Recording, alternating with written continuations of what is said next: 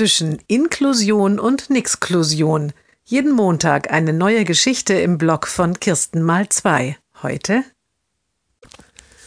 Der Junge ist in einer Schwimmgruppe. Die Mutter bringt ihn dorthin. Sich umziehen kann er ganz alleine.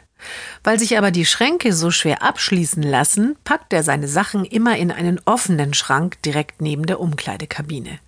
Nun war eine lange Schwimmpause wegen der Ferien. Beim ersten Schwimmtag denkt die Mutter, hm, jetzt schaue ich mal, ob das alles mit dem Umziehen noch klappt. Als der Junge schon in der Halle ist, geht sie zur Umkleidekabine und sieht seine Schuhe dort noch stehen. Von den anderen Klamotten keine Spur. Ich wusste es doch, denkt sie. Sie geht zur Hallentür, ruft den Jungen zu sich und fragt, wo sind denn all deine Sachen?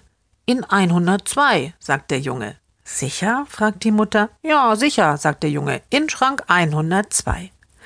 Die Mutter geht wieder in den Umkleidebereich und sucht den Schrank 102. Er ist in der hintersten Ecke und ordentlich gefaltet liegen die Anziehsachen des Jungen darin.